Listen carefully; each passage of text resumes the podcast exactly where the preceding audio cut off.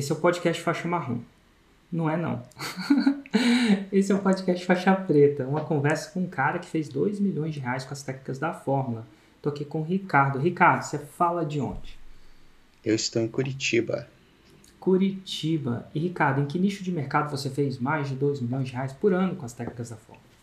Foi no nicho de saúde e emagrecimento. Excelente. E como é que você me conheceu, Ricardo? Conheci através do YouTube em 2017. Né?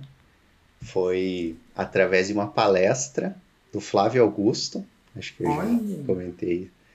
E aí na época eu estava seguindo o Flávio, não conhecia nada sobre marketing digital, nem sobre você ainda.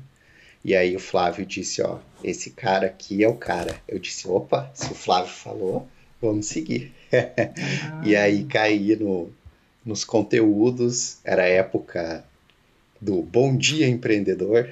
Nossa, eu parei com isso, né? Sim, era aquela época. E aí os vídeos eu gostei muito. É aquela história, alguma coisa dentro de mim chamou. Dizia, meu, é por aqui que eu tenho que ir. Eu não sei direito o que, que é. Eu era funcionário público na época, então estava totalmente fora até do avatar. Né? Mas alguma coisa me chamou ali no mundo do empreendedorismo, no marketing digital mais ainda. Talvez a questão da liberdade também, de poder contribuir mais, de poder ter a liberdade de é, viajar, ter a liberdade geográfica. E aí eu comecei a seguir, deu uns dois, três meses, abriu a próxima turma da Fórmula, eu entrei na Fórmula. 2017 foi isso. Que massa. E você era que cargo no funcionalismo público? Aí em Curitiba eu era... mesmo? Isso, uhum, aqui no Paraná. Eu era tenente do Corpo de Bombeiros. Tenente do Corpo de Bombeiros. Você chegava a apagar o fogo mesmo ou você era uma, uma, uma coisa mais estratégica? Fazia os dois. Ia para ocorrência também, colocava a mão na massa. Já apagou Fiz... fogo, resolveu as paradas dos acidentes? Sim, sim, sim. Também colocava a mão na massa, ajudava a galera. O cargo de tenente é um cargo mais de coordenação, assim, no mundo corporativo seria um coordenador, vamos dizer assim. Mas ele tem esse processo de a gente primeiro passa um pouco pela mão na massa, né? Para depois era bombeiro, poder. então. É isso. Uhum. Que massa. E vem cá, dali, como é que foi? Então, o primeiro passo foi consumir os conteúdos. Eventualmente, como é que isso se evoluiu? Os conteúdos me chamaram muita atenção. Né? E aí, como eu disse, algo dentro de mim que eu nem sabia explicar o que era chamava para esse lado da vida empreendedora, que é muito diferente da vida de funcionário público, né? Pelo, pela questão do ganho financeiro, pela questão de poder impactar mais pessoas, pela questão da liberdade. E eu fui seguindo os conteúdos, entrei na fórmula e aí assisti a fórmula uma vez, comecei a lançar, fiz o primeiro lançamento e fiz zero vendas. Opa, e... em que nicho você começou a lançar? Foi no nicho de saúde também, só que foi com outro expert, não é com a minha sócia atual. É a terceira pessoa, faixa preta, que em seu primeiro lançamento faz zero vendas. Pois é. Nossa, terceira dessa temporada que eu me recordo. E aí? Você usou zero vendas como isso não é pra mim? Ai, que coisa, isso não funciona, esse cara é um picareta. Como é que foi a sua reação com a zero vendas? Ou foi, ah, tô aprendendo? Como é que foi para você pessoalmente, sinceramente, se você pudesse? Sim, sinceramente, sinceramente fiquei meio para baixo, né? Mas eu tava com essa mentalidade, não, estou aprendendo, vamos lá. E aí eu fiz outro lançamento, o segundo também deu zero vendas. Uhum. E aí eu fiquei, nossa, tem que, que vamos ver o que está acontecendo, vamos rever. Aí eu troquei de expert. Aí nos próximos lançamentos já começaram a acontecer vendas. Já, Você trocou para esse expert atual ou não necessariamente? Isso, troquei para esse atual. Uhum. E como é que você conheceu ele ou ela? É ela. Eu conheci ela em um evento aí, em São Paulo. Um evento uhum. sobre marketing, empreendedorismo também. E lá no evento a gente se conheceu. Ela disse: Ah, eu tenho interesse em entrar no digital, ajudar mais pessoas, não ficar só no consultório. Eu disse, eu, eu tô fazendo lançamentos. eu tô fazendo lançamentos, eu sou o cara que lança. Ela disse, ah, que legal, não contei que tinha feito zero vendas ainda, né? e, e, aí a gente começou a, a parceria. E aí Mas... aconteceu uma coisa aconteceu uma coisa interessante. Essa palavra muito me Com... interessa. Começaram, começaram a acontecer vendas, o dinheiro começou a entrar, a coisa começou a acontecer, ainda em muito menor escala, pequenas coisas, turmas de sete alunas, dez alunas. E aí. Qual que era o ticket? Oi? Qual que era o ticket? Era 397 reais. Então a gente está falando de mil, dois mil, três mil, quatro mil reais. De, Isso. De lançamentos. E aí? Os primeiros lançamentos. E aí eu caí no canto da sereia, que você já comentou. que você já comentou em outras, em outras conversas. Apareceram para mim anúncios de outras pessoas do marketing digital não só prometendo outras coisas mais fáceis, não é que eles prometiam mais resultado que você, eles prometiam coisas mais fáceis do que você. Não, lançamento dá muito trabalho, lançamento não funciona mais. Isso lá em 2018 já. A galera já, não, lançamento já não funciona mais, já saturou o mercado. E aí começou a vir, a vir essas conversas. E aí olha só como a galera a galera usa, né? Foi uma época que você começou a fazer eventos ao vivo, o lançamento ao vivo em eventos, né? É, e aí a galera disse, o lançamento não funciona mais porque o próprio Érico ele já tem que fazer evento ao vivo para conseguir vender, porque só o online já não funciona mais. E aí eu disse, nossa, sabe que faz sentido?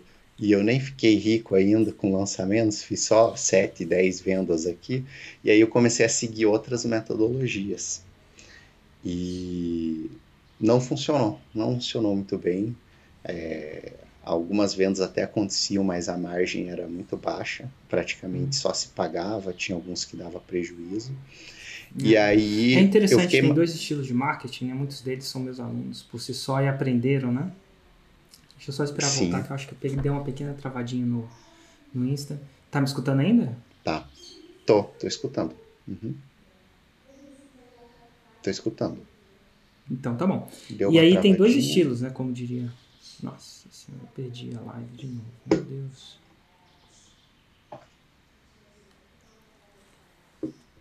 Vamos lá.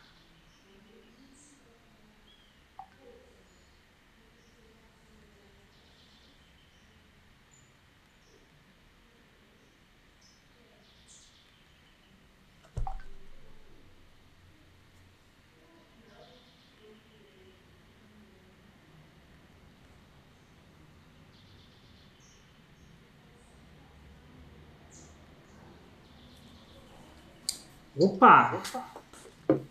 2 milhões de reais é a conversa de hoje. 2 milhões de reais por ano esse cara fez com lançamentos, com as técnicas da fórmula. Tava gravando com ele aqui, a live caiu. Vamos torcer para essa vez a live não cair, mas vamos lá.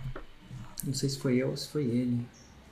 Vou perguntar para a equipe. Equipe, se quiser falar comigo, fala aí pelo Telegram. Mas vamos esperar o Ricardo entrar para a gente conversar novamente. Coronavírus conteúdo. Show. Ok. Vamos torcer para a internet segurar.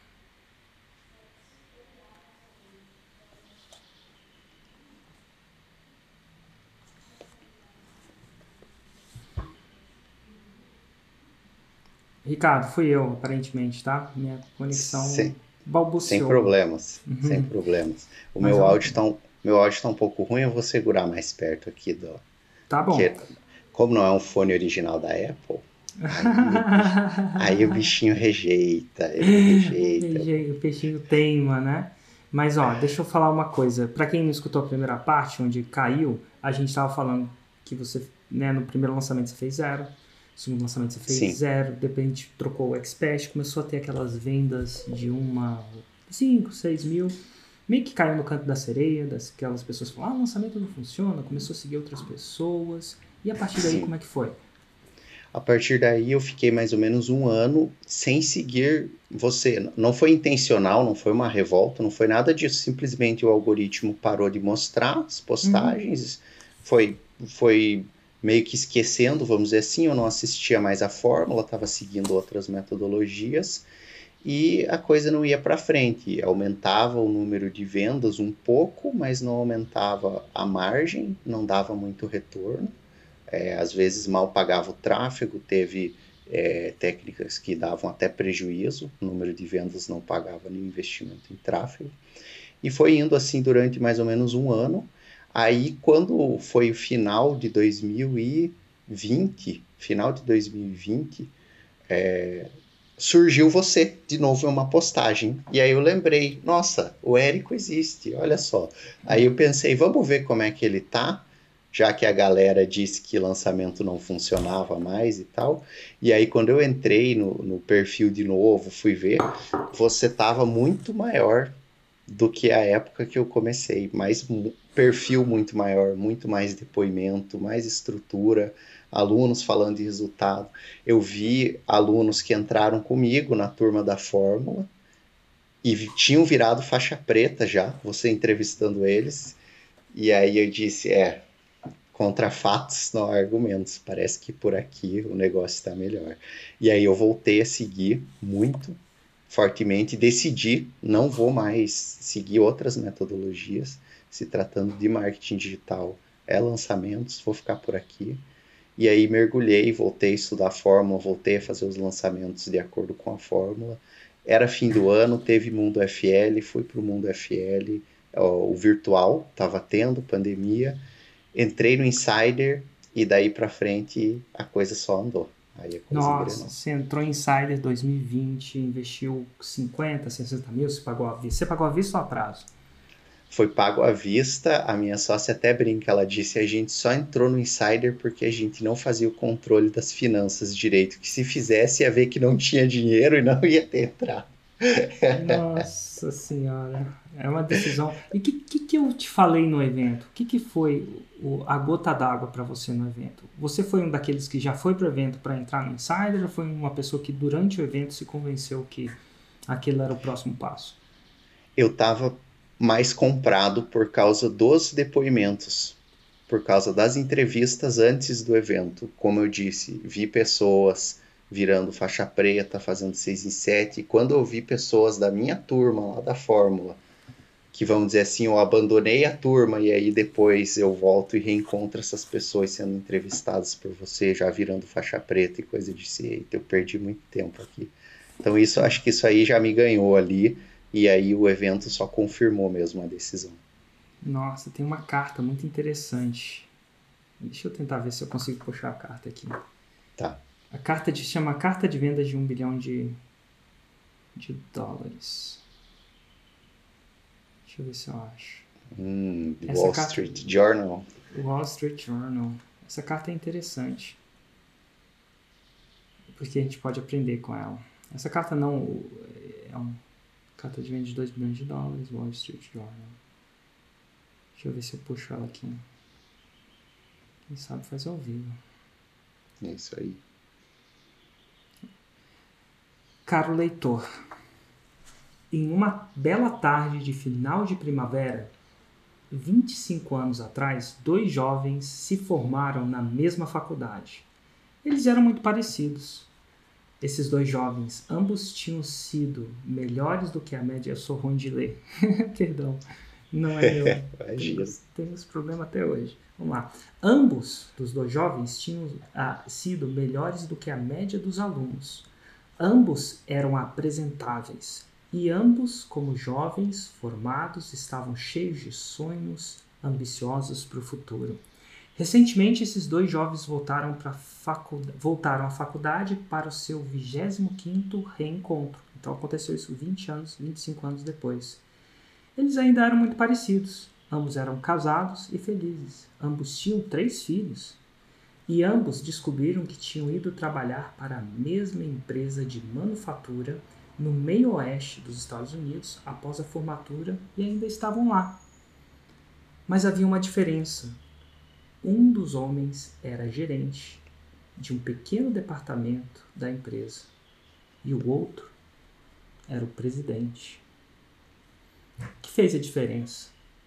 Você já perguntou como eu o que faz a diferença, o que faz esse tipo de diferença na vida das pessoas? Nem sempre é uma inteligência, talento ou dedicação nativos ou naturais. Não é que uma pessoa queira mais sucesso e a outra não.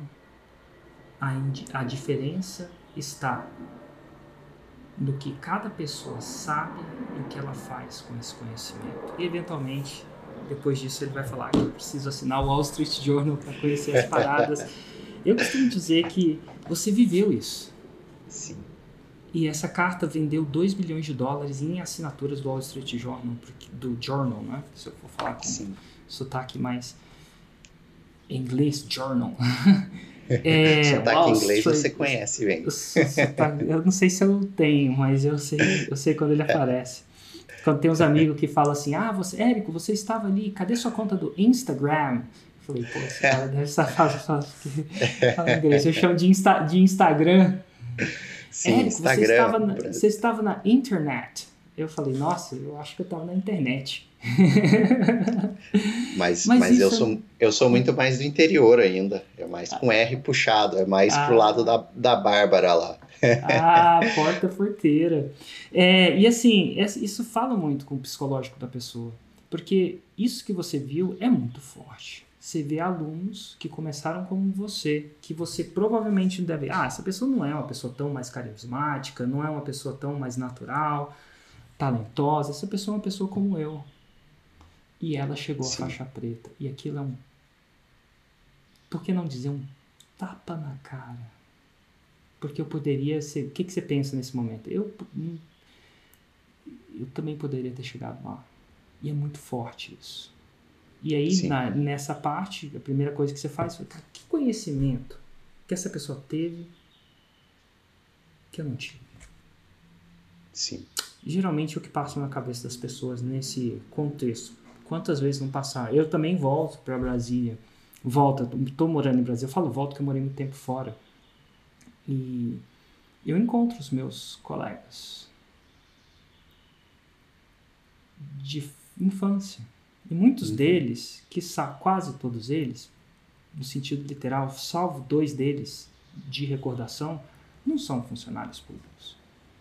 E eu lembro que a gente, eu não era mais inteligente e eu não estou falando, a gente medir inteligência criança, sabe-se Deus como é que a gente mede inteligência, né? Mas tem notas. Tem, a gente ia muito para a igreja, tinha uns caras que tocavam muito mais que eu, né? Aprendia muito mais rápido, tinham muito mais articulação naquilo que eles falavam. Eu Sim. ia ler nas, nas passagens do primeiro, e era até traumático para mim, porque você sabe, naquele tempo o bullying era liberado, né? Bullying não tinha nem nome naquela época. Não tinha nem nome, não, não era nem tipificado. Nem nome, natural, não. E eu não falo isso como uma vítima do bullying, não. Eu praticava também, tá? Então, eu era isso como criança, tá, gente? Eu não tento me orgulhar disso, não, mas. E aí a galera sabia que o melhor jeito de fazer é quando eu ia botar para ler. E as, botar para ler a primeira leitura da igreja. E eu treinava, treinava, treinava.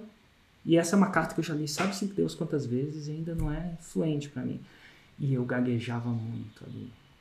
E aí eu parei, falei assim, primeira leitura de igreja, nunca mais. Vocês podem me amarrar, mas eu não leio mais na frente. Mas de vez em quando tinha novena, no baixo do bloco. Galera da minha da minha, do meu bloco em Brasília, né? No bloco, no meu prédio. Tinha, uhum. é, Brasília é um dos únicos lugares que fica embaixo do prédio, né? Porque ele é suspenso levemente.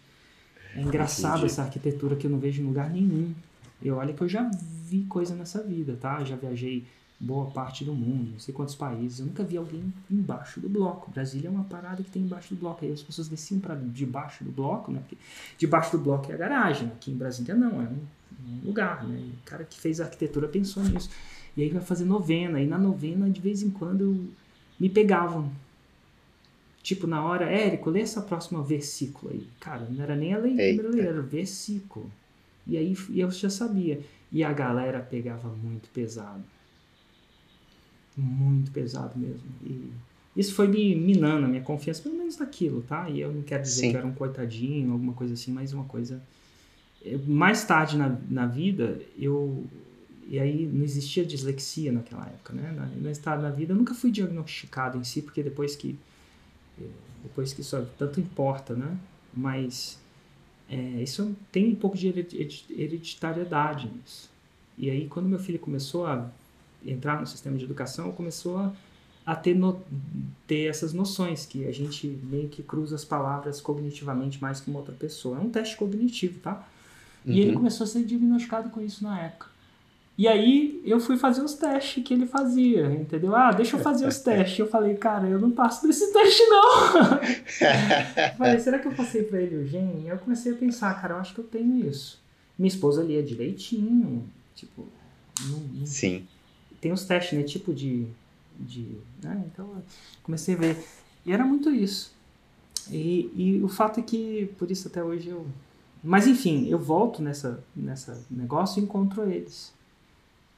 E aí a gente, quer queira, quer não, a gente vê que. E eu não estou falando de medição de sucesso como dinheiro só, não. Acho que é muito mais que isso, né?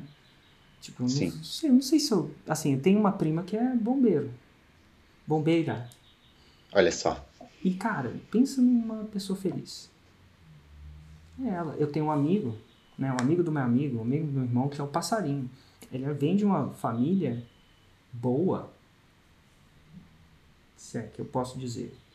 E ele, uhum. o sonho dele era.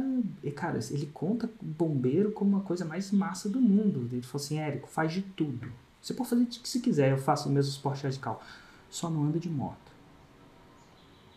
Porque moto é foda, cara. Todo dia eu vou lá resolver uns, uns parados da moto. E nem culpa do cara da moto. Ele falou assim: cara, vai saltar de paraquedas, vai saltar de parapente, vai saltar de bungee jump, mas não mexe com moto. Moto não. Vai atirar, vai sabe-se Deus o que, vai fazer parkour. Mas moto não.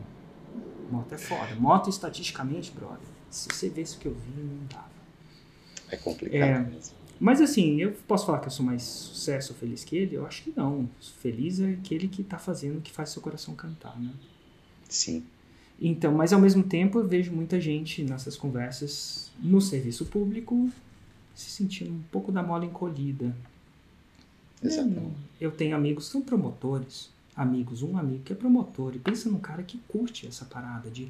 Ele passa os finais de semana construindo realmente os casos para botar bandido na cadeia, sabe? Quando eu falo bandido, é. Eu falo da coisa bem raiz mesmo, assim, bem macabra. Uhum. Não tô falando daquela pessoa, situações que você queira evitar que o seu filho encontre no beco escuro. Não, não business. Tô falando de pessoas cognitivamente que entraram para um lado estranho. E ele adora isso. Ele, é a missão de vida dele. Mas ao mesmo tempo, essa parada é muito louca, né? De você Sim. pegar alguém, se não, não é o que você quer, e pegar alguém e sentir isso é muito. mexe muito com a gente. É difícil de ignorar. Uhum. E aí você é... entra no Insider, então. Sim. E você entrou no Insider porque eles entraram ou. Qual, foi, foi. a racional?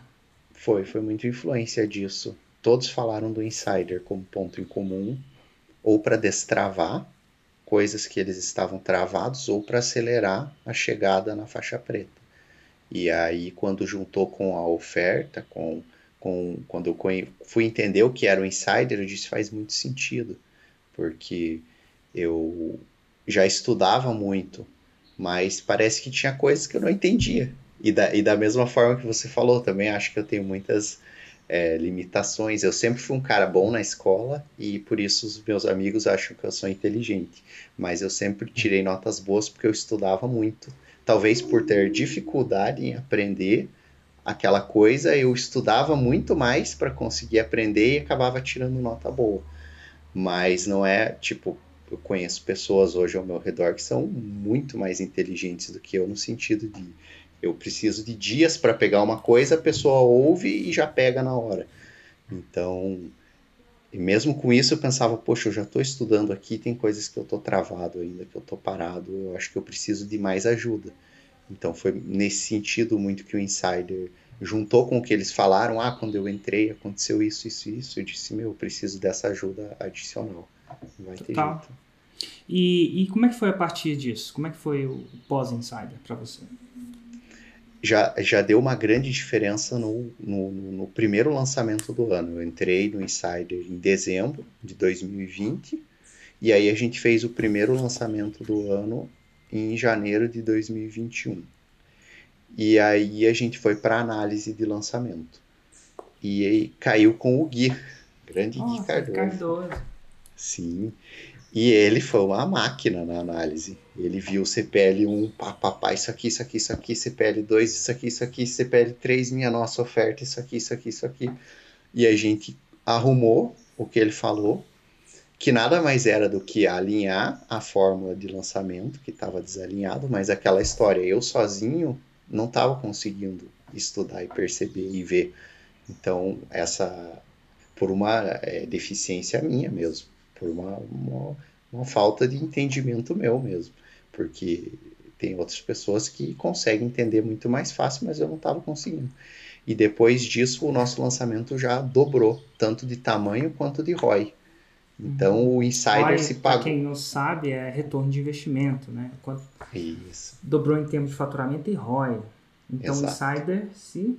Ele, ele se pagou no primeiro lançamento do ano com o insider. Que massa. Quanto é que esse lançamento fez? É muito longe para lembrar, mas mais ou menos. Eu assim, acho, assim, eu acho que ele, ele fez em torno de 140, 150 6 mil, mais 7. ou menos. Sim. O primeiro 6 em 7 e oficial na Hotmart ali. Que deu o um númerozinho lá no dashboard.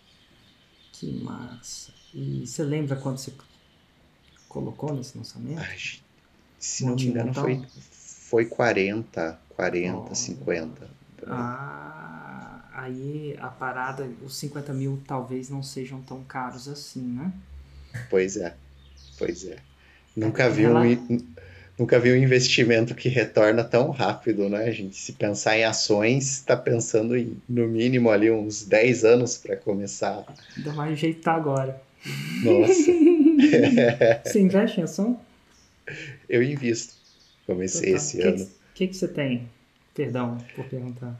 Não, imagina. Eu tô seguindo a linha dos velhinhos bilionários. Ah. É, Buffett, Barsi, ações ali perenes, saneamento, banco, elétrica.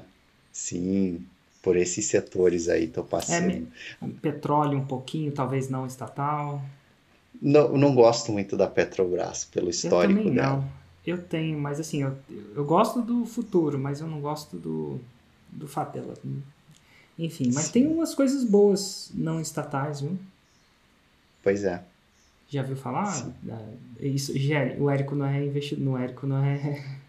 não faço o que eu faço, não, mas assim, já que você tá falando, tem a, tem a PetroRio, né?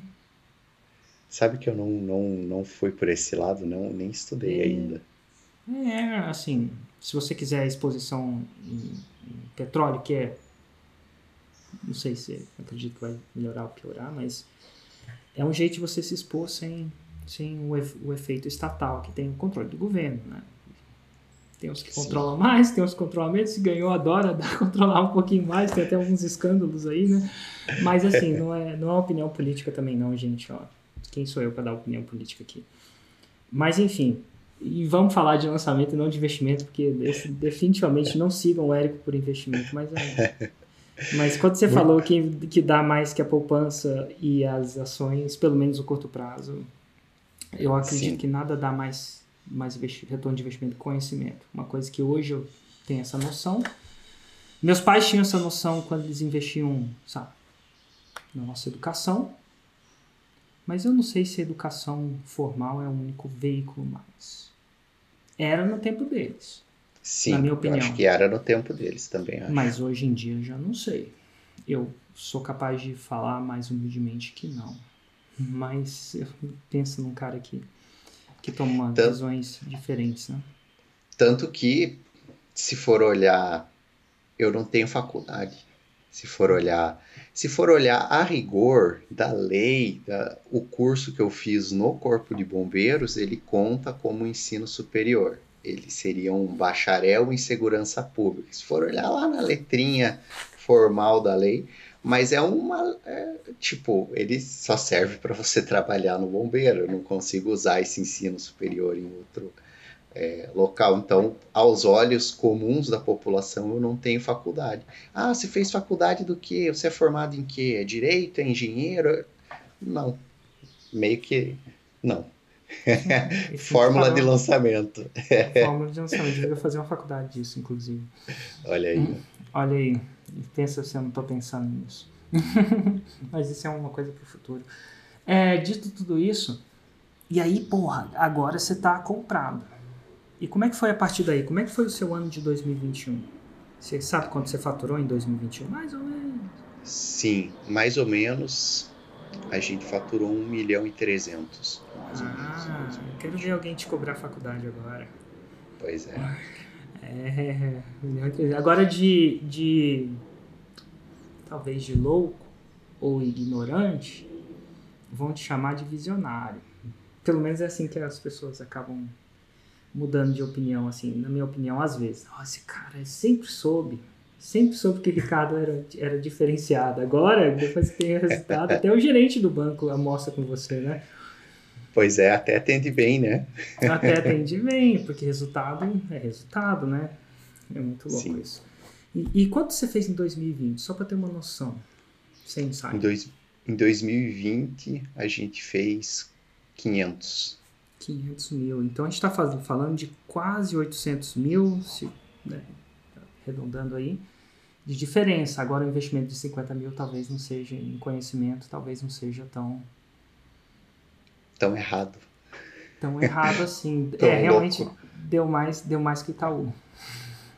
Deu, deu, deu mais que a Sanepar. deu mais que a Sanepar. Clabin, talvez. É, deu mais Olha. que o Bradesco. Deu mais que Quiçá vale. É. Ou a Web.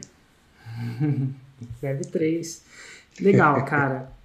E aqui a gente quer, eu quero entrar num viés muito interessante que eu estou entrando nessas entrevistas, que é 10 aprendizados que você acredita que fez a diferença para você.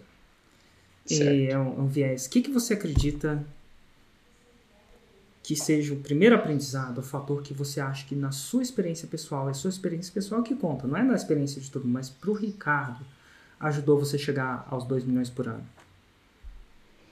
Eu acredito que Ah, perdão, foi... não chegou aos 2 milhões ainda. 2022 você fez 2022 você fez quanto? Até agora? Aí 2022 a gente já passou de 5 agora. Fala aí, 5 5 milhões. Ah, agora que, agora que o diploma não conta tanto mais, né? É, agora o diploma tá com um pouco lembro, menos de importância. Eu lembro que eu peguei um advogado num dos eventos, e o advogado, não querendo criticar não, mas é uma pessoa que ele tem muita... O advogado, ele, ele estuda muita... A, o falar, a leitura, isso é uma coisa que acontece muito no ensino superior. E eu lembro de um advogado virar para mim e falar assim, no meio de um evento, eu cometi um erro crasso em português ali no. Naquele, eu já não escrevo bem ali naquele negócio, devido a razões que talvez você entenda, né? Da, que eu falei do passado aí também. Sim. limitações. Ele falou assim, velho, por que eu vou te seguir você? Você não sabe nem escrever direito. Eu falei assim, cara, se você quiser escrever direito, você tem que seguir uma pessoa, um outro advogado, uma pessoa de português, sabe? Eu sei fazer Sim. seis em sete. 7 em 7 e 8 em 7. Se esse é o seu objetivo, tamo junto. Venha comigo. Venha comigo. Ai, ai. Mas se você quiser aprender a escrever direito, definitivamente eu não sou o cara. Nem ler. Mas dito tudo isso, 5 milhões. Então vamos lá. Qual foi o primeiro fator que você acredita que te ajudou a chegar à faixa preta? Eu acredito que o, o primeiro fator foi a não sei se a gente chama de consistência ou perseverança, uhum. mas é a história de, meu, tá sendo alguém que já sabe muito mais do que eu, que já teve muito mais resultado do que eu, tá falando para fazer isso. Então vamos fazer isso. Mesmo, ah, fiz isso, não deu resultado na hora, que é aquela história, né? A gente fica querendo resultado imediato. Não.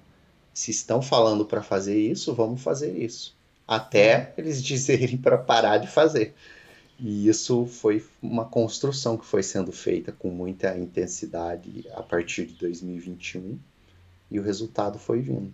em todas as áreas, desde a produção de conteúdo, alinhamento com Roma, melhorar a oferta, melhorar tudo que era sendo falado para fazer, façam isso, façam isso. A gente ia fazendo, ia fazendo, ia fazendo. E Massa. acho que foi a primeira grande virada de chave assim. Segundo fator. Segundo fator, conteúdo, conteúdo e alinhamento com a tal da Roma. Também é uma coisa que Qual que é a sua Não- Roma? a nossa Roma é, é ensino mulheres a emagrecer de forma saudável, mesmo comendo doces, massa, cervejinha e tudo que queira sem neura. E o que, que seria um conteúdo desalinhado com Roma? Só pra galera entender. Poderia ser, por exemplo, um conteúdo que fala de algum tópico de saúde em geral, que não é nem não tem nem a ver com emagrecimento, mas que dá muita atração, que é muito viral. Então, sei lá, falar só de colesterol é uma boca de funil grande que dá audiência, mas não necessariamente se aquele conteúdo de colesterol não for ligado com o emagrecimento e mais profundo ainda não for ligado com o nosso tipo de emagrecimento, Que é com a Tá cervejinha desalinhado. com os doces, né? Exato, tá desalinhado com Roma. Falar Então- só de. Pode falar. Não, qual é o Insta da sua, da sua expert? O Insta é arroba doutora Cláudia Benevides. DRA Cláudia Benevides. Ela deve estar Então, assistindo. Se, se, ai, que legal. Cláudio, um alô pra você. Um, Parabéns. um, peda um pedacinho se couber na- no- nos intervalos da agenda lá. Ah, eu tô, eu tô achando que alguém vai querer emagrecer tomando cervejinha também. Imaginei, eu fiquei curioso. Mas vamos lá. Ó, conteúdo que não fala de emagrecimento, mesmo que fale de saúde, colesterol, por exemplo, e não fale de emagrecimento mais profundo, com a método de vocês, que é o emagrecimento comendo de tudo, né? As Sim. devidas proporções. Sim. Ou, por exemplo, um conteúdo que fala de emagrecimento, mas fala só de uma técnica tipo jejum intermitente. E aí a pessoa assiste, ela fala de emagrecimento, mas ela não fica sabendo da nossa Roma e da nossa proposta, ela fica sabendo, tipo, ah, é mais uma pessoa que fala de jejum. Eu já vi várias, e aquele ali é um conteúdo que não diferencia, que não cria consciência da nossa Roma, do nosso método. Então também estaria desalinhado. Então é, foram. tenta, é tentador entrar no viral, né? Nossa. Ah, isso aqui dá mais visualização. Nossa, pra cá. total. Principalmente quando a gente posta conteúdo raiz. Que dá menos visualização devido ao tamanho, por exemplo. Sim. Total. Terceiro fator. Eu colocaria como uma coisa importantíssima a entrada da Expert no Insider também em 2022. Fala sobre Foi uma- isso. Foi uma mudança. Por exemplo, essa parte do alinhamento com o Roma. A partir do momento que ela entrou no Insider e ela começou a entender mais sobre a metodologia do lançamento, caiu as fichas para ela, que nem eu disse, eu não sou um cara muito rápido de aprendizado, não. Então, ela entrou no Insider depois de mim e a- ela aprendeu muito mais rápido do que eu. Eu acho que ela já está na minha frente hoje já. Então, hoje ela já tem uma mente colaborativa com relação à estratégia, ao conteúdo, e o conteúdo subiu muito de nível com relação a essa parte estratégica depois que ela entrou no, no, no Insider. Isso aí com certeza fez uma diferença brutal assim no nosso resultado. E foi fácil? Ela falou assim: não, vamos pagar aí mais tantos mil para entrar no Insider. E ela, ela quis, ai, que Não. ótimo, vou fazer isso. Não foi Como é que foi? fácil, não. Não, foi. Não, não quero. A minha parte é conteúdo, não é, não é marketing, não, não é. Não foi nada fácil. Não quero entrar essa parte cuida você. Eu foco aqui no conteúdo, você foca na estratégia de lançamento e, e vamos assim. E aí eu fui colocando, argumentando é, por que, que seria importante. E aí ela topou. Se vamos fazer um teste, vamos, bora, bora testar. E aí Já ela gostou muito depois que É. ela entrou. Gostou Ah, muito. Tô ligado agora. E qual foi o argumento, qual foi a gota d'água do argumento para colocar ela lá dentro? Porque você estava comprado que a entrada dela também ajuda. O expert dentro do Insider começa a ser colaborativo ao invés de ser resistivo. E isso tira travas no processo inteiro. Eu costumo dizer que o expert que vai no 9, 10, 11, por exemplo, agora, sexta-feira, uhum. ele vai ver o mundo 9, 10, 11 com outras maneiras. Ele vai ter tirar outras conclusões. Né? Isso Sim. vai colaborar, Sim. vai criar mais colaboração. Mas se insistir, ela não queria. O que, que você acha que foi a gota d'água no argumento, se você fosse desconstruir isso? Eu acredito que um argumento poderoso foi a gente melhorando. Eu, eu disse, não é marketing, não é vendas, é comunicação. A estratégia de lançamento é sobre se comunicar bem, de forma que as pessoas entendam, de forma que as pessoas façam. Né? E, e, o expert, o que, que ele quer? Que a mensagem dele seja disseminada no mundo. Ele quer ajudar mais pessoas, ele quer transformar mais vidas. Então, disse, é, se você entrar junto, muito provavelmente a tua comunicação para impactar mais vidas, para ajudar mais pessoas, vai ficar mais poderosa. Então as pessoas vão ouvir e vão fazer, ao invés de só ouvir e não fazer, ou de nem ouvir, de nem ter, ter a atenção chamada para aquilo. Então essa questão do impacto, né, é o mesmo conteúdo, a mesma método que vai continuar sendo disseminado, só que ele vai com muito mais potência agora. Ele vai com muito mais poder de impacto porque a comunicação está mais afiada.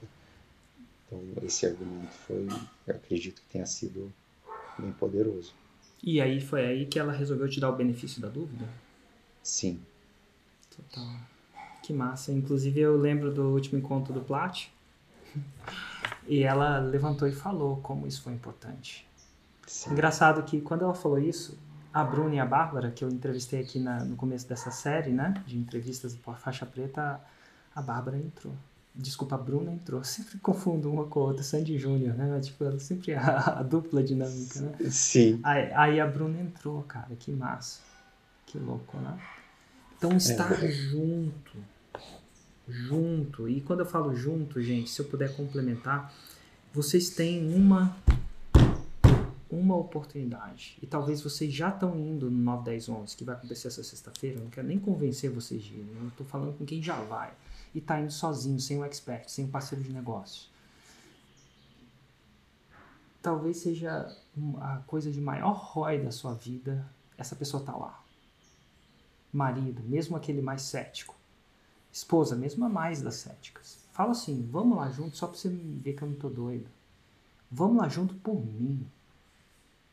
Se você é marido, filho, esposa, cara, faz isso por mim.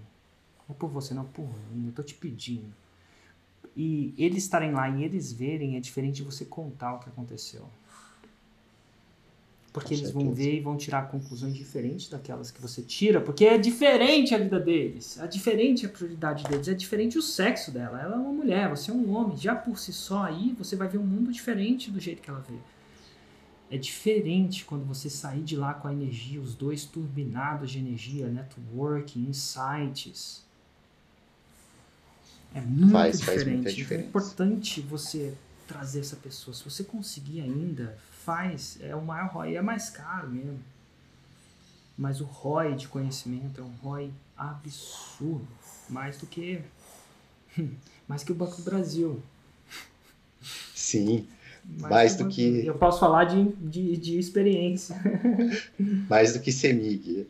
mais do que CEMIG. Imagina CEMIG. Quiçá mais e, e... do que Bitcoin. Olha só. Do que é, e, ta... É. E, e para corroborar com isso, né, Eric, depois que a gente já está comprado, por exemplo, no 9, 10, 11 desse ano, a gente vai levar toda a nossa equipe para lá. Ah, vocês já sabem isso num outro nível, né? E não é incomum outros faixas pretas também levarem todas as suas equipes. E não é barato, né, Érico? A história não. de. São ingressos, hospedagens, passagens de avião, é, alimentação, a nossa equipe é toda. Tem gente na Bahia, tem gente no Rio Grande do Sul, tem gente é, em todo canto do Brasil. Então vai sair um, um, um, um, bom preço de um carro aí, levar a equipe toda para o 9, 10, 11, mas a gente não tem dúvida de que isso vai fazer diferença no massa. nosso negócio. Que massa, falou faixa preta. É, quarto fator. quarto fator. Melhoria, esse esse é poderoso também, a melhoria do produto. E isso é uma coisa que casa muito o espírito da expert, que ela tem uma obsessão por melhorar o produto, melhorar a entrega. Ela passou isso para mim e é uma coisa que eu vejo muito em vocês também, aí na, na ignição.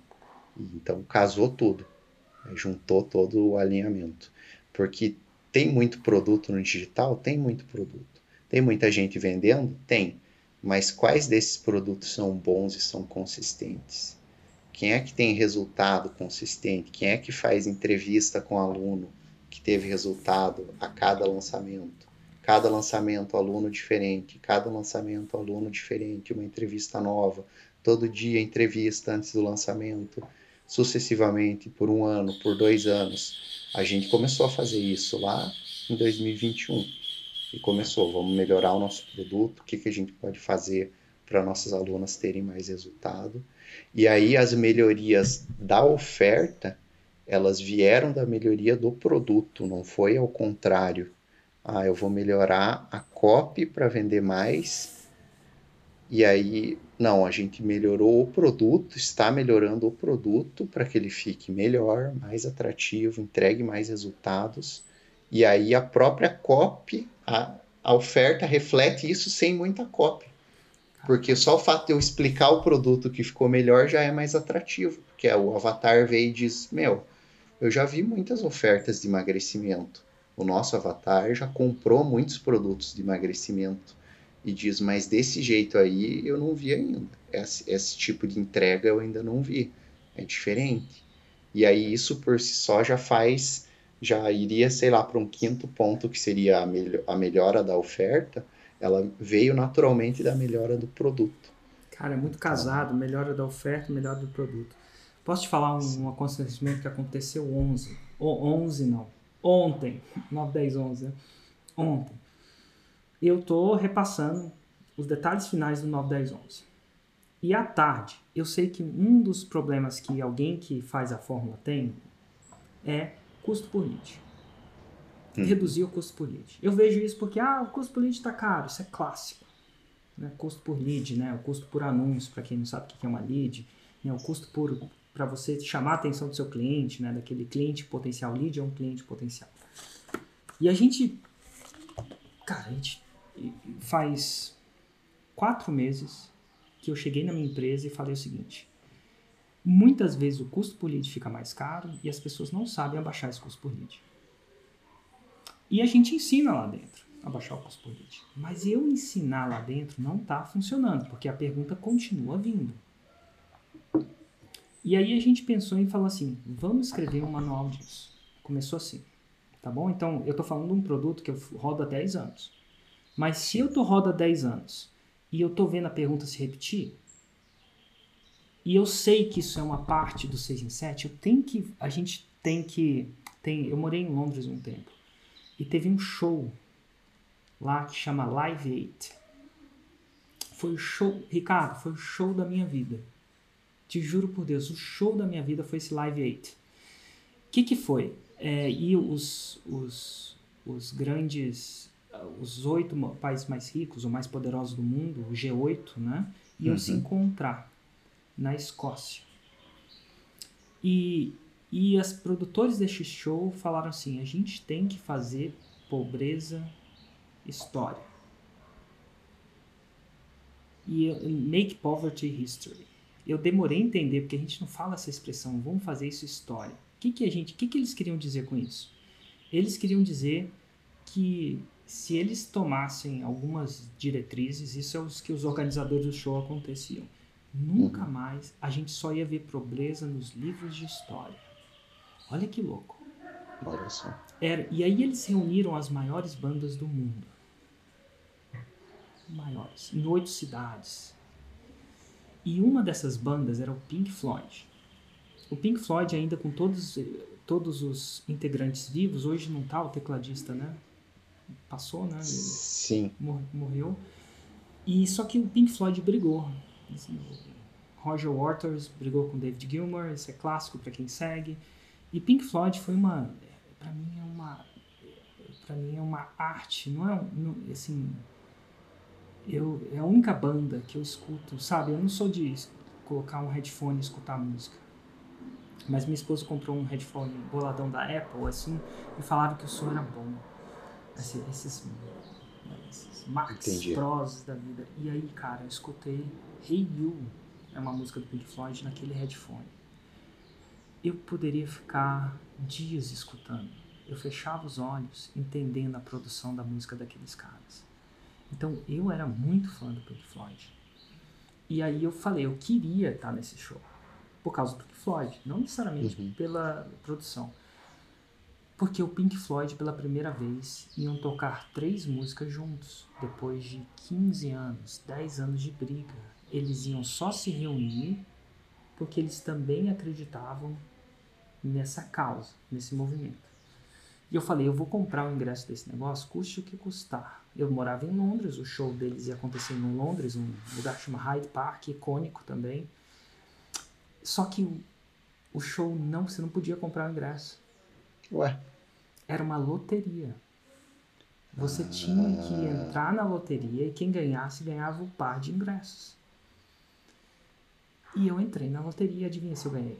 Nunca ganhei nada em loteria, bingo, nada. Eu sou os caras, porra. Mas eu falei o seguinte: peguei, tirei bastante dinheiro em cash e no dia lá eu fui lá, na frente. E não podia vender o ingresso. Deixa eu só ver se, se o Instagram volta aí. Você tá me escutando ainda? deu uma travadinha, mas agora já voltou. Já voltou. Então agora você me escuta, né? Agora eu escuto. Tá. Peguei, eu enchi o bolso de dinheiro, fui lá com minha esposa, a Ju. E aí tinha um iraquiano. Eu vi que o iraquiano tava fazendo alguma coisa vendendo. E não podia vender, tinha guardas olhando se ia vender ou não. Tal. Mas eu tava, desculpe, me compre, me jogue uma pedra. Eu queria comprar aquele ingresso de qualquer jeito. Era a reunião do Pink Floyd, era a banda da minha vida. Eu tava em Londres, sabe se Deus eu ia morar lá por quanto tempo. E aí eu cheguei assim, oh, parecia que ele tava vendendo droga. Tá com, sabe que a cara dos caras que tá vendendo droga? Entendeu? Sim. Mas não tava vendendo, tava vendendo. Eu falei assim, ô, aí, ei, ei, ei. E aí, você tem um par de ingresso? Ele falou assim, eu tenho, cara. Aí eu falei, quanto que é? Ele olhou pra mim, eu acho que ele viu o desespero e falou assim, 600 libras. Eita. 600, e- era mais de 600, menos de 700. Eu olhei pra Ju, eu tinha tirado mil libras. Libra tá o quê? 5 reais, 6 reais. Tipo, tava, tava disposto a pagar o que fosse. Não sendo um favor sexual, eu tava disposto a dar o que tivesse que dar. E ele falou, beleza, passa aí. Eu falei, como é que eu vou saber se esse ingresso é de verdade? Aí ele vira pra mim e fala assim, você não vai saber. Não tem como você saber. Mas é de verdade. Aí eu falei, cara, vou comprar um ingresso forte. Mas quer saber de uma coisa? Vou comprar. Tirei o dinheiro do bolso e comecei a contar o dinheiro, né? Você conta o dinheiro na frente do cara, porque é dinheiro, né? E o cara Sim. não parecia o cara mais confiável do mundo. E eu não sei, não tem nada a ver com ele ser do Iraque, entendeu? Depois eu, depois eu, depois eu te conto como é que eu descobri que ele era do Iraque, né? Aí quando eu comecei a contar o dinheiro na frente dele, eu vi, muito preocupado, eu vi um guarda. Um guarda passando. E assim, eu trabalhava em banco de investimento. E uma das, uma das coisas que você tem que trabalhar quando você trabalha em banco de investimento é que eles têm um compliance muito grande. É tipo uma regra. Se eu for fichado na polícia, eu perco meu emprego. Então, assim, se eu, por exemplo, tomei uma cerveja, dirigi, o guarda me pegou, rodou o bafômetro, lá não tem bafômetro, mas é outros 500, né? O cara me levou para e, eu- e fui, e eu fui para a polícia, eu sou fichado, né? Porque é um crime, eu não sei tecnicamente o que, que é. E eu Uhum. perco meu emprego na para eu trabalhar onde eu trabalhava, eu tinha que ter a ficha limpa do limpa do limpa. Então, quando ele começou, quando eu comecei, eu falei, será que e eu não sei se você comprar ingresso de cambista é crime ou não, mas o guarda tava lá em cima. Ô, ô, ô, cuidado, cara. E eu dei, de- contei o dinheiro, ele recontou na minha frente. O cara era raiz, recontando o dinheiro na minha frente. E aí eu, eu virei e falei assim: Ô, cuidado ali, o guarda, o guarda, o guarda, o guarda. Aí ele, o cara falou assim: velho, eu sou do Iraque. Você não sabe o que eu já passei na minha vida. Isso que eu, isso que eu tô te vendendo é a coisa mais legal que eu já fiz na minha vida. Então relaxa, brother. Isso não é nada. Relaxa que vai dar certo. Aí ele conta o meu dinheiro e eu vou no show. Entro, graças a Deus o ingresso era certo, eu corro para ficar mais na frente. E cara, o movimento daquele show foi uma, uma loucura. Assim, foi o show da minha vida. Agora eu não sei nem porque que eu tô contando essa história do show da minha vida. Live Aid, cara, deixa eu ver. O que, que eu tava falando antes? Meu Deus. A gente tava falando de melhoria do produto, que tem melhoria da oferta, e você comentou que tava melhorando o custo por lead. Tava... Tá. Cara, show da minha vida. Foi o show da minha vida. E aí, ah, lembrei. E o tema desse show era Vamos fazer pobreza história. Isso sempre ficou na minha cabeça. E eu cheguei para a equipe seis, cinco a seis meses atrás, eu falei assim, eu quero que essa pergunta sobre como reduzir o custo político seja história. Eu quero que a gente escute isso nos livros de histórias da forma de... Eu quero que venha pergunta sobre tudo, mas essa não mais. O que projeto que a gente tem que fazer para fazer isso história? Melhoria de produto. A gente está falando de melhoria de produto. Uma coisa que eu já ensinava lá na frente. E aí eles produziram um documento. E naquele documento e foi uma produção que devorou, devorou tempo. Um manual. Tudo. Assim, tintim por tintim. Não com a intenção de dar esse manual. A intenção era fazer redução de custo por lead, história. E a gente pegou e testou isso no ensaio. Então, toda vez que fala, cara, segue isso aqui. Um processo, um passo a passo, é auditável, está detalhado, está escrito, está mais claro do que nunca. Não é uma aula, é um documento. E deu muito bom. E a gente começou a ver esse tipo de pergunta virando história dentro do Insider. E aí eu pensei, cheguei para a equipe e falei assim, eu quero levar isso para o 9, 10, 11. Primeiro eu testo lá no Insider. Uhum. Eu quero levar isso para o 9, 10, 11. E aí eles fizeram uma palestra. Agora, uma coisa é você ter um documento de sei quantas páginas, com sei quantas referências, com, assim, com de, um nível de detalhamento que não tem como alguém que tenha mais do que a sétima série errar tá bom? Um nível de declaramento, um nível de clareza, um nível de linguagem mundana, sem complicação. Estou falando para um engenheiro acertar, um publicitário, estou falando para o cara que não tem a oitava série. E aí eu falei, e aí a gente vai levar isso para o 9, 10, 11. Vai acontecer na tarde do, do primeiro dia, para você ter uma ideia. A gente vai dar essa palestra. E aí eu falei assim, e agora? Agora a gente tem esse documento, está funcionando como é que a gente faz isso ainda mais, agora que a gente tem isso bem detalhado, bem claro, virar história de verdade. Vai rolar um implementation day? Porque uma coisa é você escrever um documento, outra coisa é você implementar junto com a pessoa. E aí, cara, o time não tinha preparado isso. Isso era ontem, domingo, dia 4 do 7. Eu falei assim, cara, o marketing tem que andar junto com o produto. Érico, mas não sei. Eu falei, para aprovação de palestras. A gente, para aprovação disso, do blá blá blá, perdão, a, não quero desmerecer o blá blá blá, que blá blá blá é importante, mas para, para tudo. E a gente ficou. E tem nuances de colocar isso no Implementation Day. Porque a redução de custo por lead não dá para fazer num dia. Sim. Tem algumas otimizações você deve saber que você tem que fazer num dia, outra otimização no outro, outra otimização, primeiro você otimiza público, depois você otimiza, ah, depois você otimiza uhum. criativo. Tem algumas coisas que não dá. E aí a gente ficou discutindo, por um, parou o 9, 10, 11, que vai acontecer essa sexta-feira, sexta agora, porque eu falei, cara, se a gente não fizer essa história, para que, que eu vou dar essa palestra? A gente tem que fazer isso história. Então, o que, que a gente vai botar no Insider que complementando isso, que quem não tem dinheiro, 50 pau para entrar no Insider, vai ver aquilo, vai, vai ter insight, vai fazer. Mas eu quero que quem entra no Insider vire história. E para virar história, não basta criar um documento.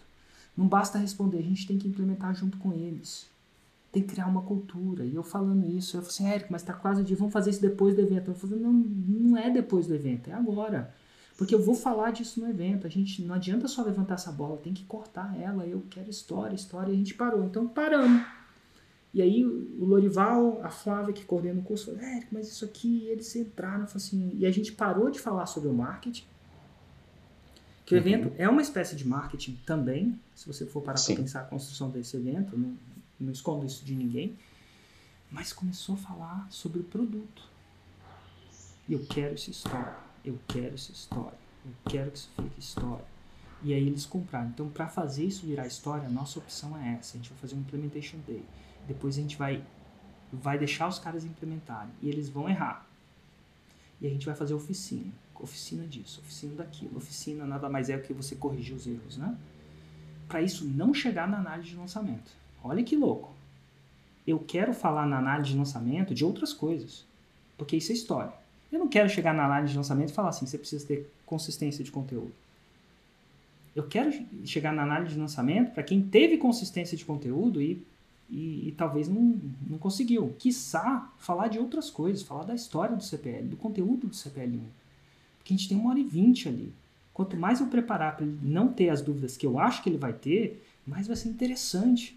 E a gente obcecou isso. E a gente parou no domingo, que a gente, domingo antes, está todo mundo trabalhando, por causa do evento e tal. E parou de falar de marketing e falou de produto. Então, o marketing ele anda com produto. Sim. Sem um bom marketing é um bom produto. O marketing cria o produto. E o produto, por sua vez, cria o o marketing. o marketing, porque ele te dá permissão para fazer aquelas coisas. E ele só funciona quando não é mentira. É de verdade. Custo por lead é de verdade. Faz seis meses que a gente, seis, cinco, quatro. E desculpa, minha noção de tempo é um pouco diferente, assim, eu não lembro exatamente quando eu mandei a mensagem que eu queria fazer aquela história. Queria que a gente fizesse isso, história. Mas você falou o quarto aprendizado e o quinto, é uma mentalidade muito faixa preta. A maioria das pessoas falam, como é que eu vou empurrar isso aqui para as pessoas? Não funciona assim. O marketing, como é que você vai resolver esse problema do produto? para que eu possa falar com todas as células do meu corpo de tudo que eu acredito naquela vida, sobre a mão na Bíblia ou na, no futuro dos seus filhos, que quer que seja, que seja importante para você, que aquilo é lidado com seriedade. Então, marketing produto é, é uma, uma experiência que aconteceu, acontece comigo até hoje. Ontem aconteceu. Né? E essa noção de essa paixão é o que difere. Você está no nicho de emagrecimento, ora bolas. Quantas pessoas não prometem isso? E você está fazendo 5 Nossa. milhões de reais esse ano! Agora, 2022. Não é 2 milhões de reais, é 5. Então, eu entendo quando você fala isso. Eu entendo assim de uma maneira. Eu entendo que é uma mentalidade bem faixa preta. Muito massa. Qual foi esse fator? Cara ele tá, eu acho que está muito relacionado a esses dois também, porque tem a ver com a melhoria brutal que a gente teve 12 depoimentos. Então, a melhora do produto faz com que as alunas tenham mais resultado, isso melhora o marketing e isso dá depoimentos de mais qualidade, depoimentos mais alinhados, mais fortes, e é uma coisa que a gente também vem trabalhando muito as objeções mais fortes, que são as mais difíceis de matar, porque tem a ver com as maiores dificuldades das alunas em ter resultado. Então, são as objeções mais difíceis de matar, de alcançar, porque você só mata ela se a aluna superar aquela grande dificuldade para ter resultado. Então, como que a gente vai melhorar a nossa entrega para que ela supere isso e tenha resultado? E aí, lá no final, tem um depoimento muito mais poderoso que a pessoa ela diz, ela mostra, no nosso caso, tem a, a foto do antes e depois, né? Então, a gente também entrevista alunas assim como você faz e fica muito forte, né? Porque fala, conversa, as pessoas veem que é real, sentem que é verdade. Ainda acontece uma foto de antes e depois e as pessoas dizem: Meu, era essa a minha dificuldade. Eu tinha feito outras tentativas de emagrecimento e não tinha conseguido por causa disso. E aí agora eu tô vendo uma mulher igual a mim, parecida comigo, que superou isso. Então todo esse alinhamento de a gente definiu mais o avatar, fez o corte de idade, de, de, de, de características, está pegando o depoimento só nessa linha, então tem muito mais similaridade. E a pessoa olha e diz, nossa, esse ela teve o resultado apesar da dificuldade que eu também tenho, que eu achei que com essa dificuldade que eu tinha, eu não emagrecia mais. O nosso público é muito mulheres acima dos 50 anos. Então tem muito a questão da menopausa, dos hormônios, das doenças. Meu, o meu tempo de emagrecimento já foi. Agora, depois de 50, eu não emagreço mais. Não emagreci até agora. Agora que eu tenho hipotireoidismo, agora já era. Então a gente bate muito nessas objeções. Só que isso só vem através da uma melhoria do produto que faz com que elas superem essas maiores obstáculos e aí dá depoimentos mais fortes. Isso aí foi super poderoso. interligado, né? Impressionante como a melhoria do produto gera a melhoria do marketing, gera a melhoria do produto, que gera a melhoria dos depoimentos, que gera melhoria do marketing. Sacou? Como, é, são, como a coisa tá bem, bem. Essa engrenagem funciona, uma coisa gera outra, que gera outra, que gera outra, que gera outra, e vai criando um ciclo evolutivo positivo, né? um ciclo que evolui. Incrível. Qual foi o sétimo fator? Talvez a gente poderia colocar como não ter medo de publicar conteúdo. Hum, de... Não ter medo. De onde vinha o medo? Aquele medo de, meu, eu vou entregar tudo de graça, né? Na rede social, ninguém vai comprar o curso se eu entregar tudo de graça. E por que, que isso é contraintuitivo? esse, esse coisa que é intuitivo para quem não, não é faixa preta, na verdade Sim. não funciona. Eu acho que tem muito a ver com o jeito que é entregue o conteúdo de acordo com o que vocês ensinam. Uma coisa é eu chegar e entregar um conteúdo mais genérico, mais abrangente, explicando tudo que a pessoa tem que fazer. A pessoa olha e diz: Ah, eu acho que eu entendi, eu acho que eu consigo fazer sozinho, e eu vou tentar aqui primeiro sozinho. Então é um tipo de conteúdo que ele não tem muito poder para para o que a gente quer. É diferente de entregar um conteúdo específico, cheio de gatilhos mentais pelo meio, que causa comprometimento, que a pessoa assiste e diz: Meu Deus, nunca ninguém me explicou dessa profundidade esse assunto. Essa pessoa é incrível, eu vou seguir ela, eu preciso aprender mais e ela fica querendo mais.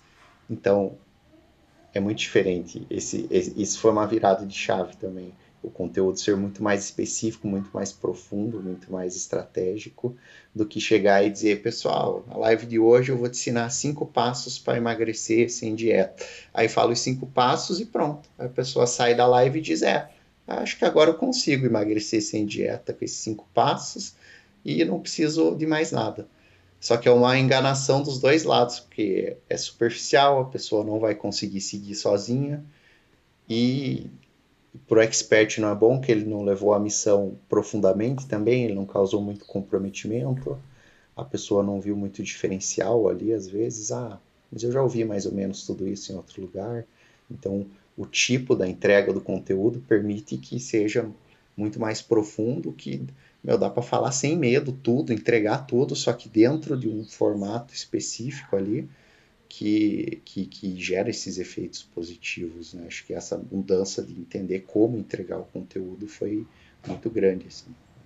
Massa. Oitavo fator. Oitavo fator. Vamos pensar. Olha, tráfego tráfego melhorou demais também. O que, que é? Depois... Que, que, que, que era uma coisa que talvez seja difícil de responder e se não tiver uma resposta óbvia em 5 segundos, está tudo bem, tá? Mas o que, que era uma coisa em relação a tráfego que quando você entrou, você acreditava e hoje você sabe que não é bem assim? Eu, olha, que para aumentar o lançamento é só aumentar o, o valor investido em tráfego.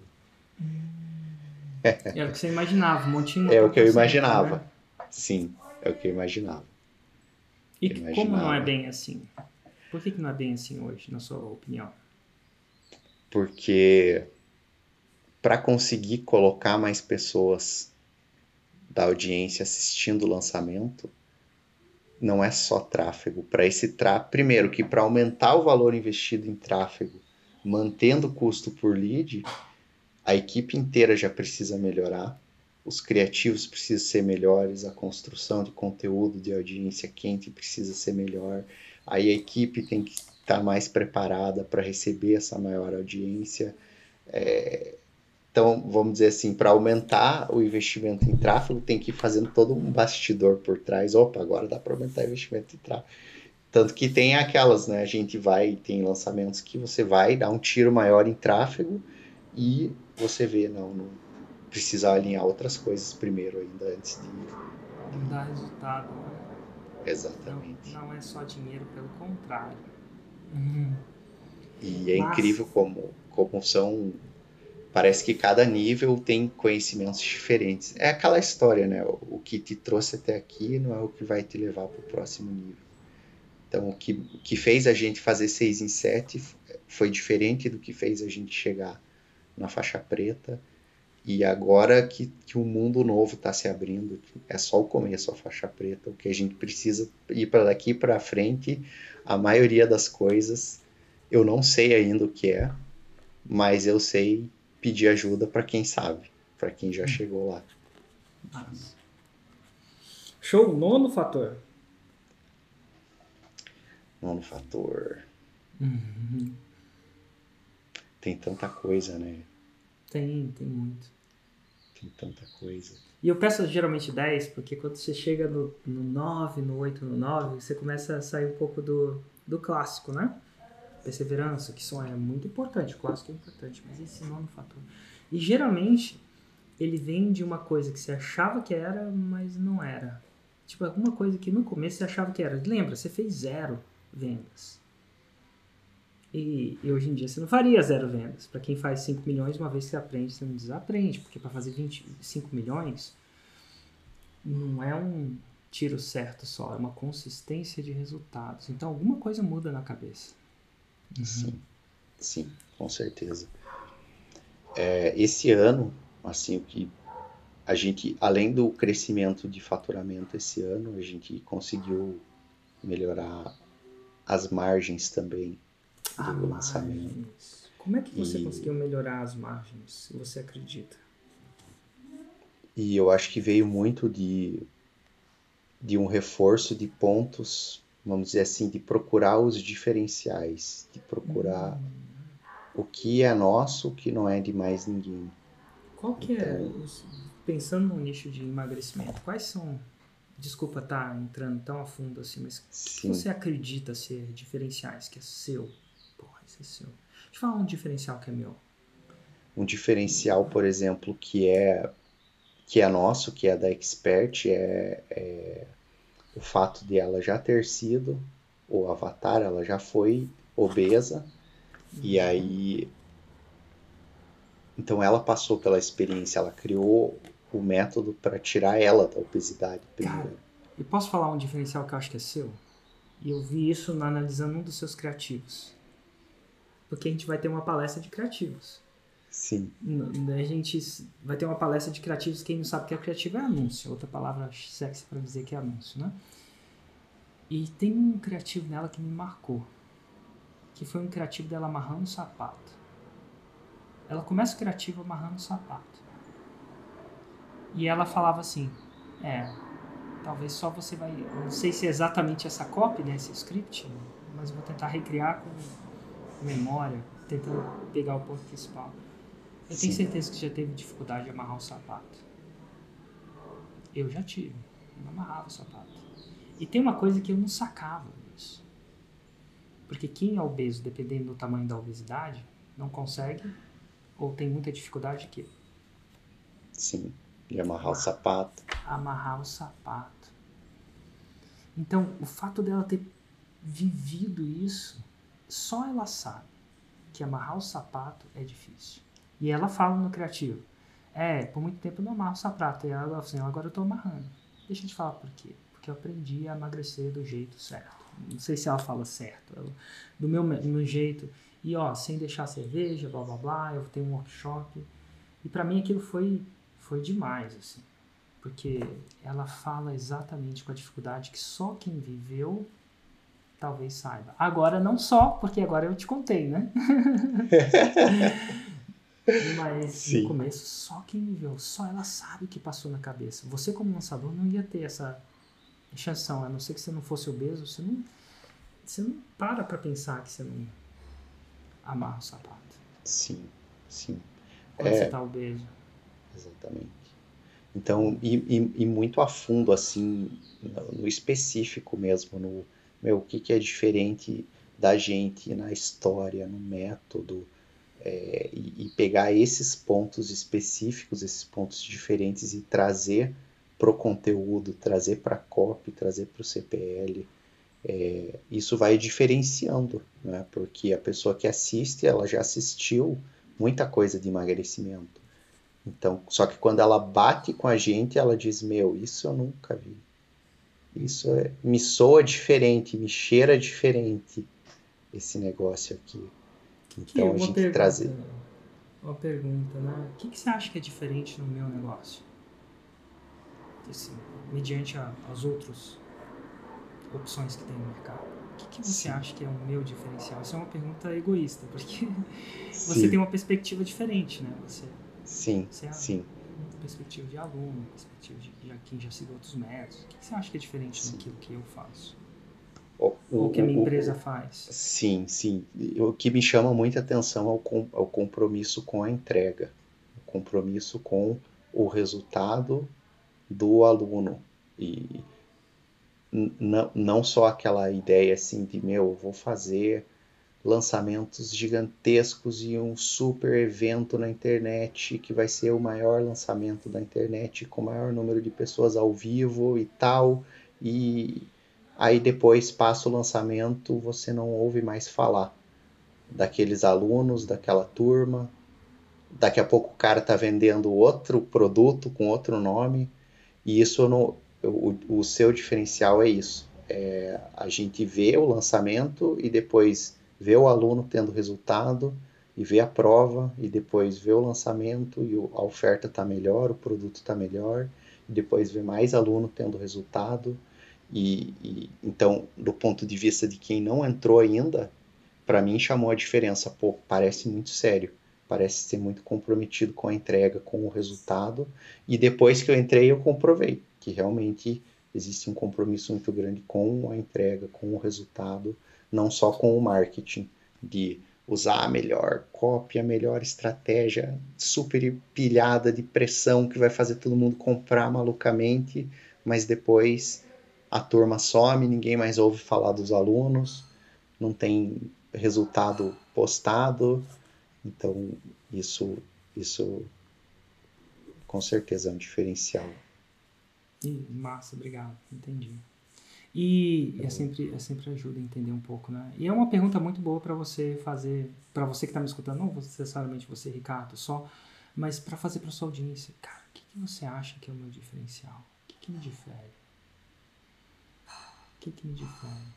É, é- mas é um ponto, um fator que leva a faixa preta definitivamente, né? Diferencial. Afinal, as pessoas têm outras opções. Às vezes até mais Sim. baratas. Sim. E o que, que seria o décimo e último fator que você acredita? Tentando esticar esse elástico num ponto de vista Para fechar, Para fechar. para fechar. Sem Podemos. pressão. Sim, sem pressão. Não, mas a- as perguntas, elas instigam a, a gente cavocar na cabeça, né? As, as, as respostas. Eu acredito que chega um ponto que a equipe começa a fazer muita diferença. Hum, Porque no começo, ainda mais aqui no nosso mercado digital, é muito sozinho, né? No começo é lançador e expert e pronto. Dá para começar assim.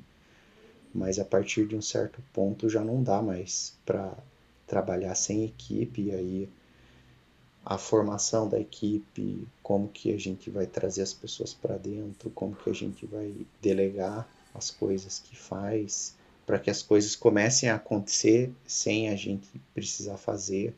Esse é um ponto que a gente começou a investir muito esse ano também e total. quer investir assim a nível exponencial, porque é, é, é daqui para frente já não é mais eu e a expert, já tem muito a ver com equipe, muito, muito.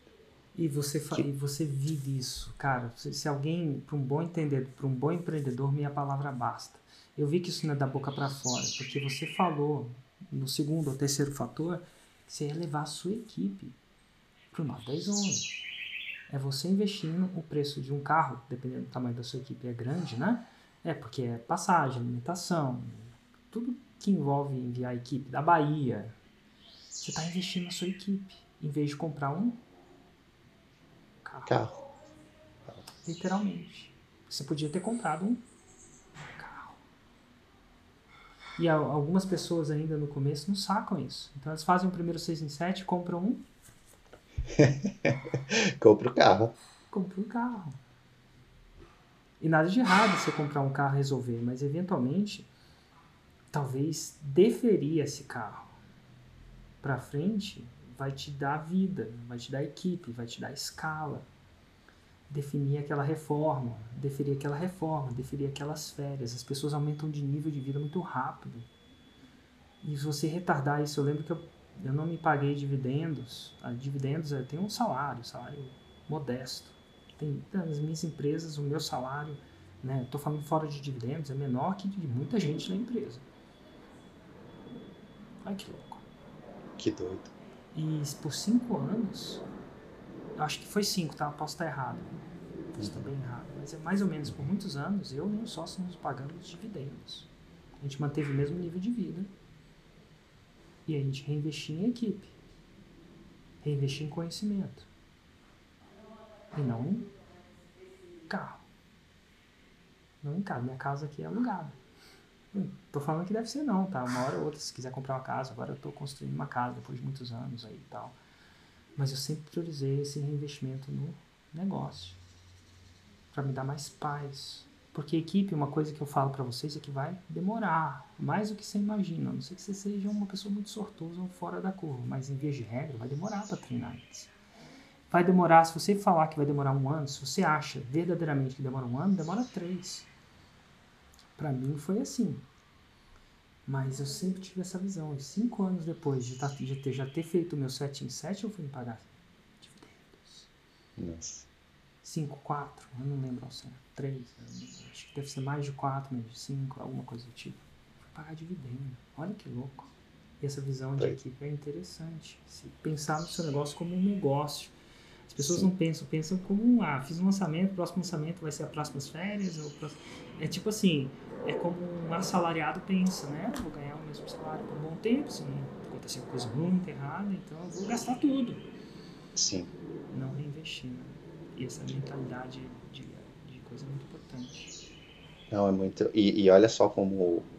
Que interessante, eu não sabia disso, da, dessa parte da tua história, mas a gente até fala, eu com a minha sócia, a gente fala para a equipe e pode até parecer brincadeira. Eu acho que às vezes eles acham que é brincadeira, mas a gente diz, galera, faturou aqui o que faturou, o lançamento deu isso, o ano deu isso, mas a gente está reinvestindo tudo na empresa. A gente não. E parece que às vezes nem eles acreditam de que, pô, como assim eles não estão tirando é, dividendos gordos? E aí a gente até Teve um episódio esse ano que ela comprou uma carteira muito boa lá, uma carteira de marca, e a minha carteira tava se espedaçando aqui. Aí, uma das vezes que a gente se encontrou para reuniões e gravação de anúncio, ela disse: Meu, essa carteira tá muito feia, né? Eu intimo você a comprar uma carteira boa. Aí eu fui lá e comprei uma carteira boa também.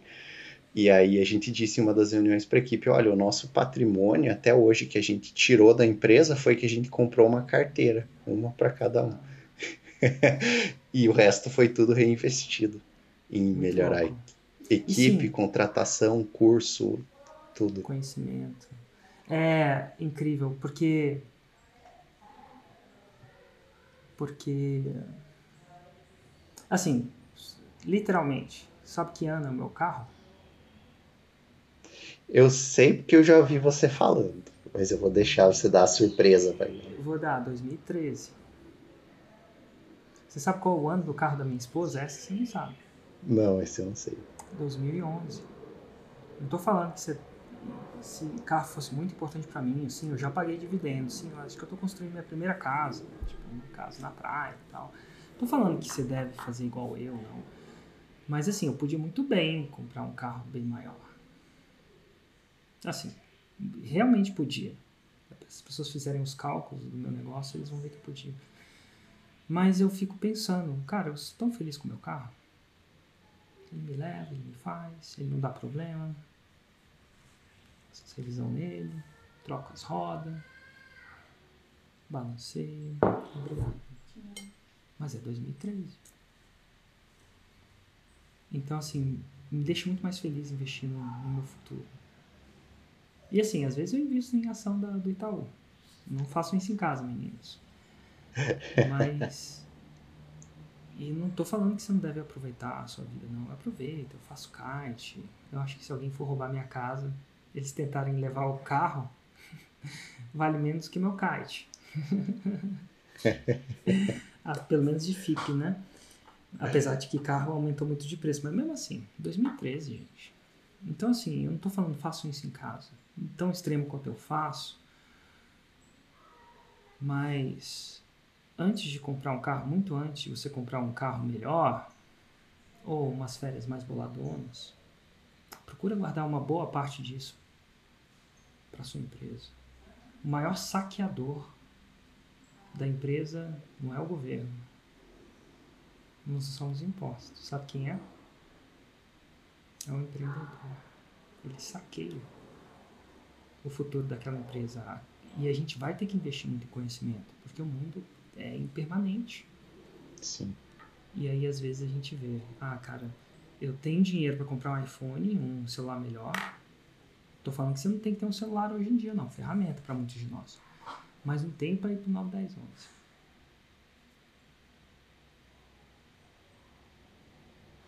Sim. É e... Ou não tenho para levar meu parceiro de negócio para pagar uma passagem de avião para ir pro 9, 10, 11. Não, e, é, e conhecimento ele não é uma coisa que ah, agora eu aprendi a fazer o 6 em 7, agora eu tô tranquilo. Agora eu não preciso. Posso sair de todos os grupos, posso parar de estudar, que eu aprendi. É o contrário, né? Quanto é o mais. do fim, né?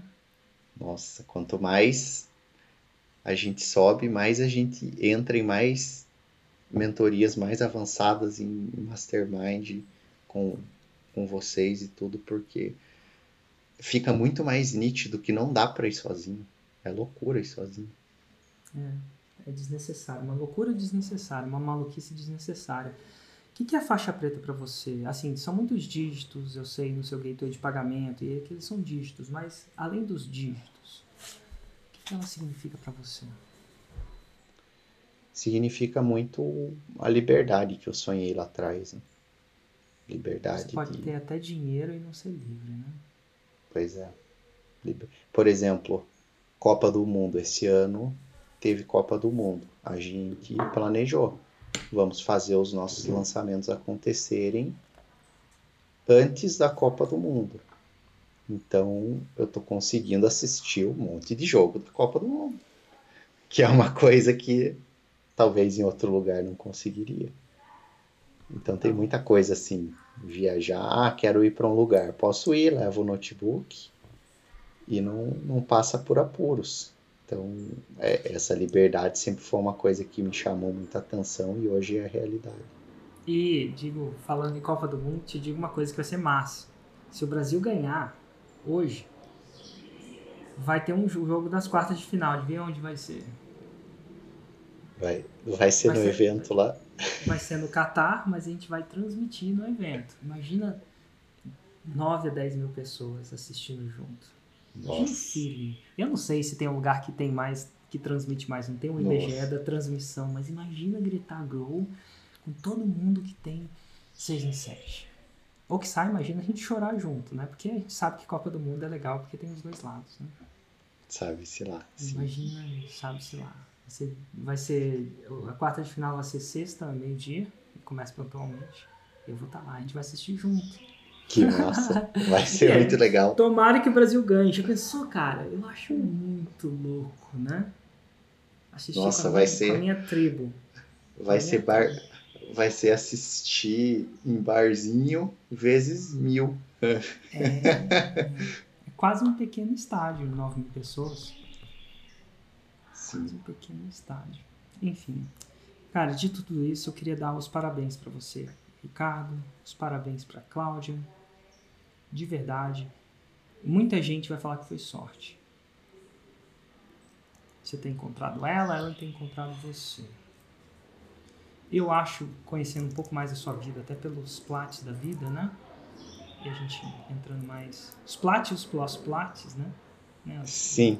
Fazendo churrascada dele. É, eu acho que não foi sorte, não. Tem um fator que você não falou, mas eu acho que eu vejo muito. E vejo em vocês. E o fator é, inclusive para todo mundo que está assistindo, coragem.